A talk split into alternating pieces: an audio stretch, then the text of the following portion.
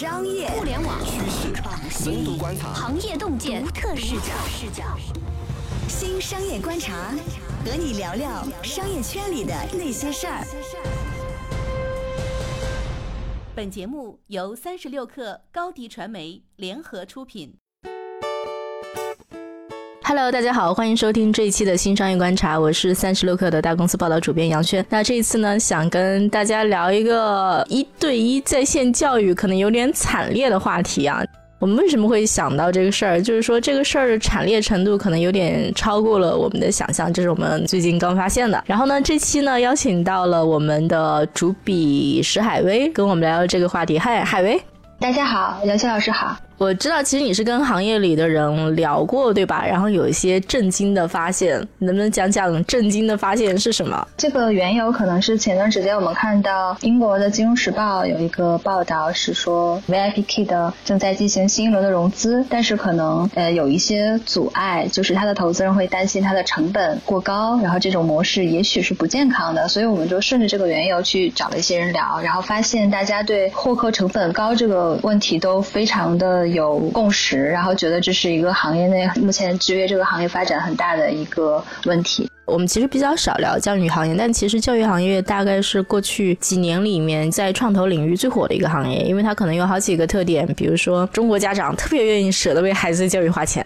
跟不挣钱的互联网公司不一样啊，教育公司营收还是相当可观的，而且这个东西基本上不受经济周期的影响，尤其是在过去一年里面，教育就是一个比较稳妥，然后比较抗跌的行业。大家都会讲嘛，就在寒冬里面，只有两个职业不会失业，一个是医生，一个是老师。教育以前一直不太受投资行业的待见，因为它的增长会比较慢，跟你说做一个互联网产品，几个产品经理、工程师搞一搞，忽然爆发。发性增长这个不太一样，它比较慢，所以很多年以来它一直不太受待见。但因为我刚讲这个原因，所以在过去几年，其实它有很多轮的融资，有很大额的钱进场，就大概是这么一个状况。但是我们会发现说，哎，几年这个钱烧下来，可能烧的还是有点有点惨。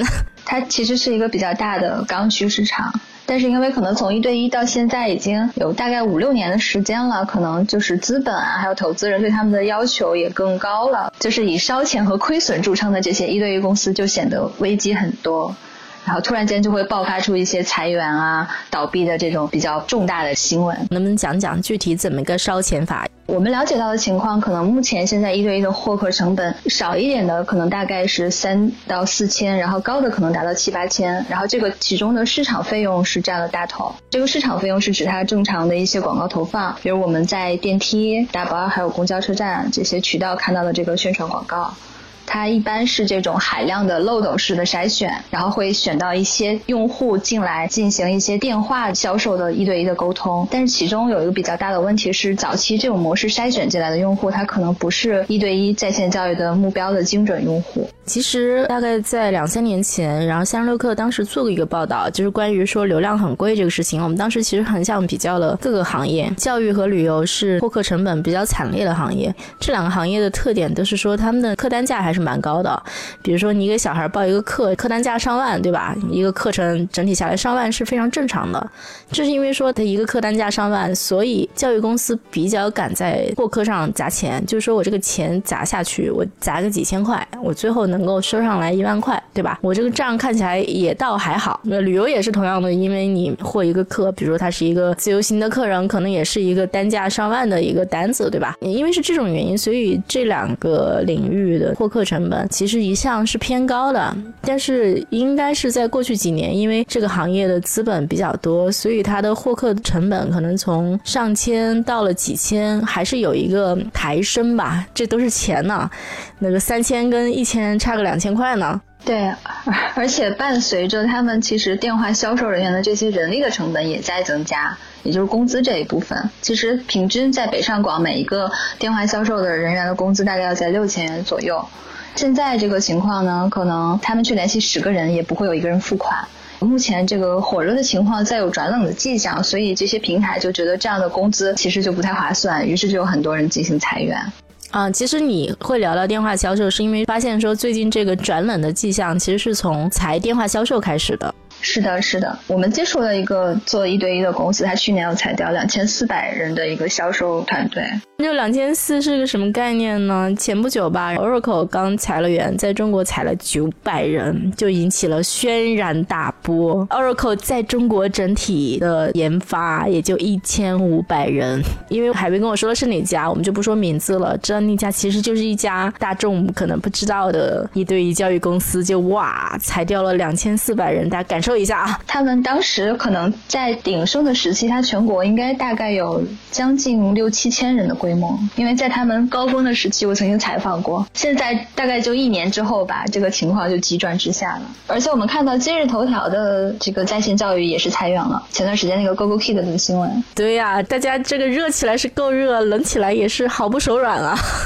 其实电销这件事情，我印象中在五幺 Talk 上市的时候，我当时就体验了一把。因为五幺 Talk 上市是几年前，记得当年我们还写过，当时是说什么呢？说这家公司的创新之处是在于说，他用了大量的菲律宾的外教老师，然后极低的压低了他一对一外教的这个成本，对吧？显得这个模式还是有一些创新的。但是我后来体验了一下，那个铺天盖地的电话销售就连续不断的追过来，那叫一个凶猛！我的妈呀，就是。放贷款的都没有那么热情。它上市的时候，距离我们最开始去了解它的时候，你会发现说它的客单价已经涨了很多。因为我相信他们肯定是明显算过账的，它用很低的客单价，肯定是没有办法维持它的正常运转的。再有就是，我会觉得说它明显的推了一些低于我水准的课程给我，然后呢，同时希望我大量的买课，这都是很正常的行为和举动。但是我觉得对用户来讲不是特别友好。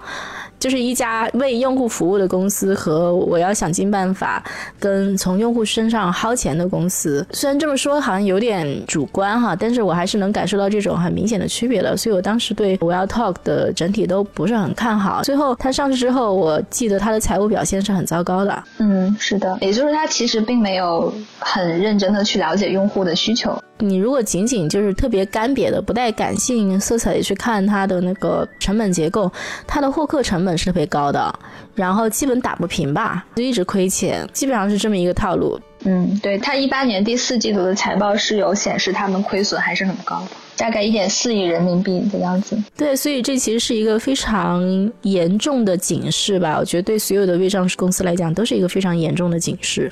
如果说你的前任在资本市场的上的表现是这样的话，那凭什么说，哎，你就会做的比他好呢？好的，稍事休息，我们马上回来。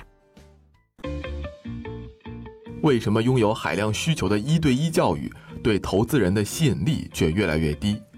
为什么说一对一赛道是教育行业的盐碱地？除了财务模型不佳，一对一教育还存在哪些风险？欢迎继续收听《新商业观察》。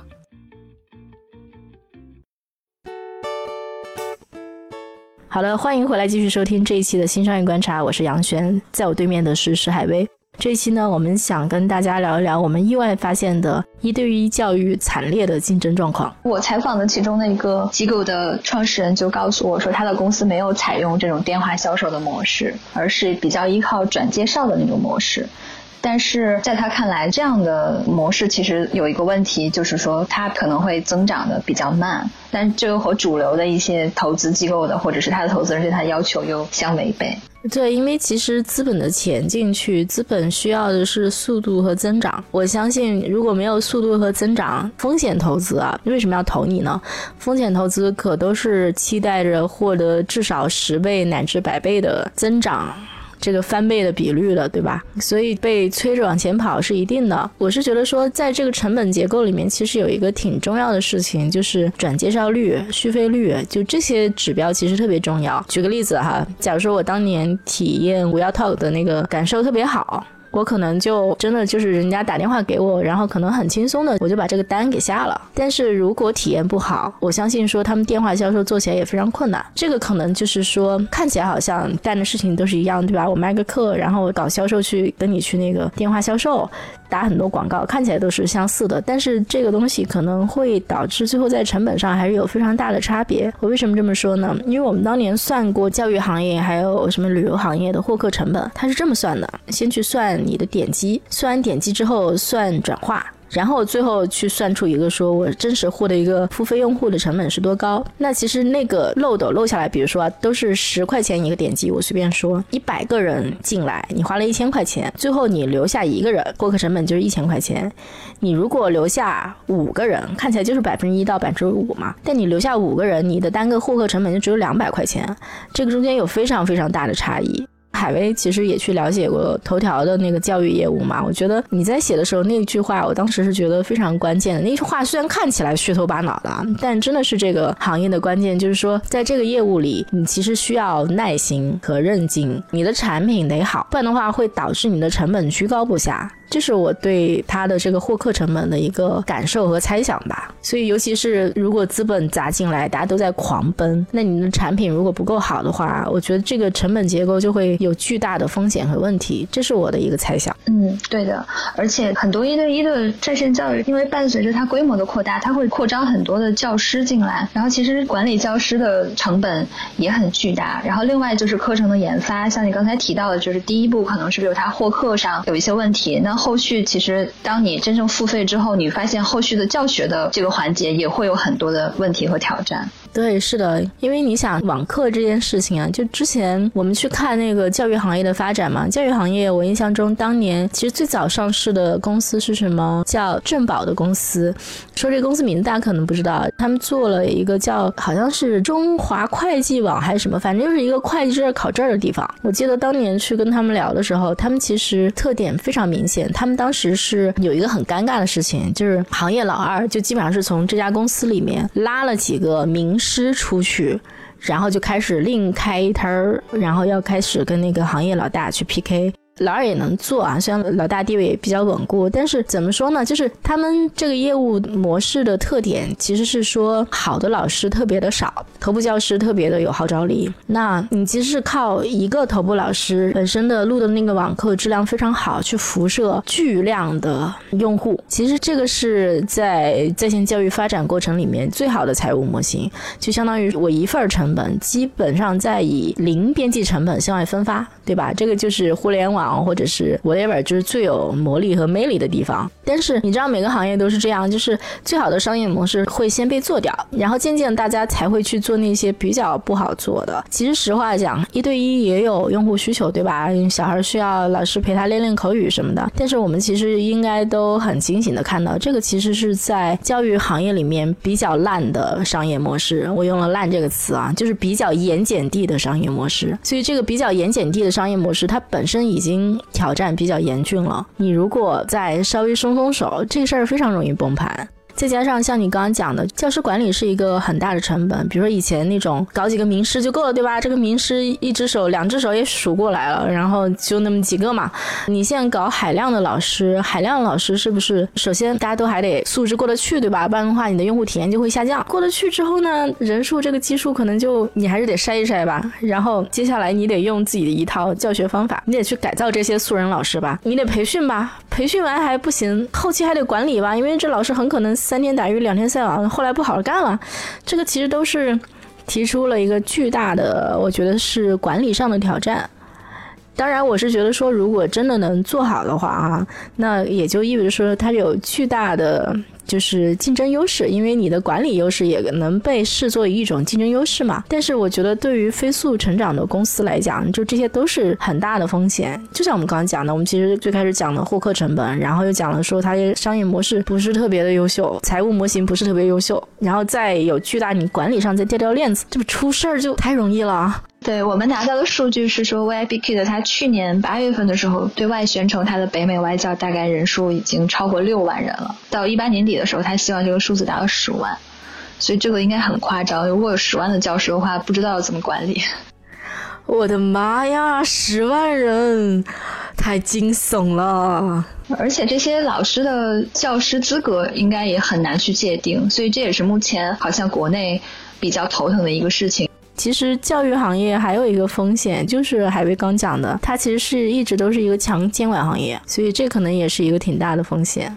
对，去年二月的时候呢，教育部曾经印发了一个关于减轻中小学课外负担的一个专项治理的通知，然后因为这个通知的颁布，导致这个新东方的一九年第二季度财报它的亏损上升到了两千九百万美元，我们觉得这可能是跟这个监管有直接的关系。其实这个监管的力度还是很大的。呃，不只是新东方，我记得当时我还跟那个好未来的张邦鑫啊，大家听到这个名字可能比较陌生，但这个人真的是教育界大佬啊，在行业里的重要程度跟俞敏洪齐名的。对，当时也跟他聊了一些，当时好未来是教育行业里的少数的百亿美金公司嘛，体量比新东方还大一些。当时就是他们做了很多很多的转型，然后做了很多新的业务尝试，其实都是为了监管，因为监管不希望说大家花太多时间和精力和钱投。在小孩子的课外教育上，希望给学生减负，这个会对教育行业里的所有公司都会有一个巨大的影响。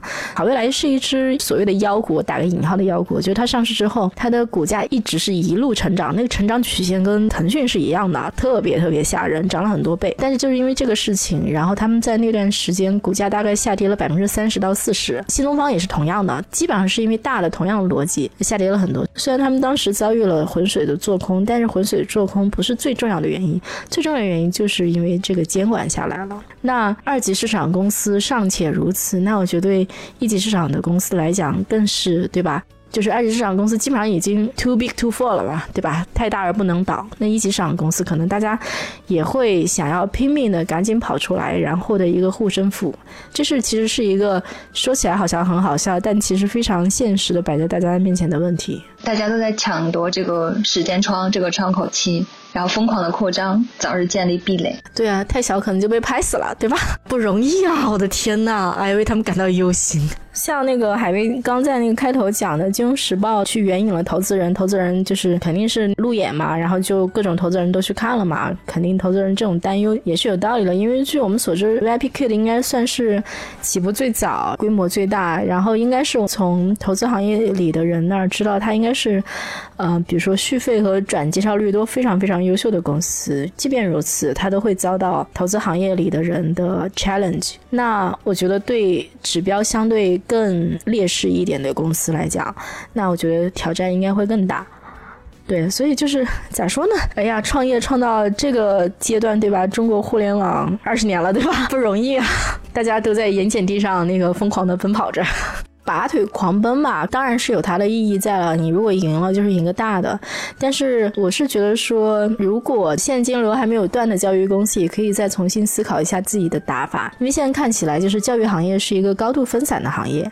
我就说个最土的事情，就我们家县城儿开一个教育培训机构，也是能活的哟。你要自己干，挣的钱也不少哟。教育行业还是高度分散的，它不太会形成一个大一统的市场。你如果长成这个行业里。非常大的公司，你的体量也会很大，你的营收也会很大。好未来市值非常高的公司，但是呢，他们没有吃掉这个市场。我印象中，他们也就百分之二到百分之五的市场份额吧。对的，他们的市场份额不是很高，但是在线教育的用户其实潜在用户规模很大。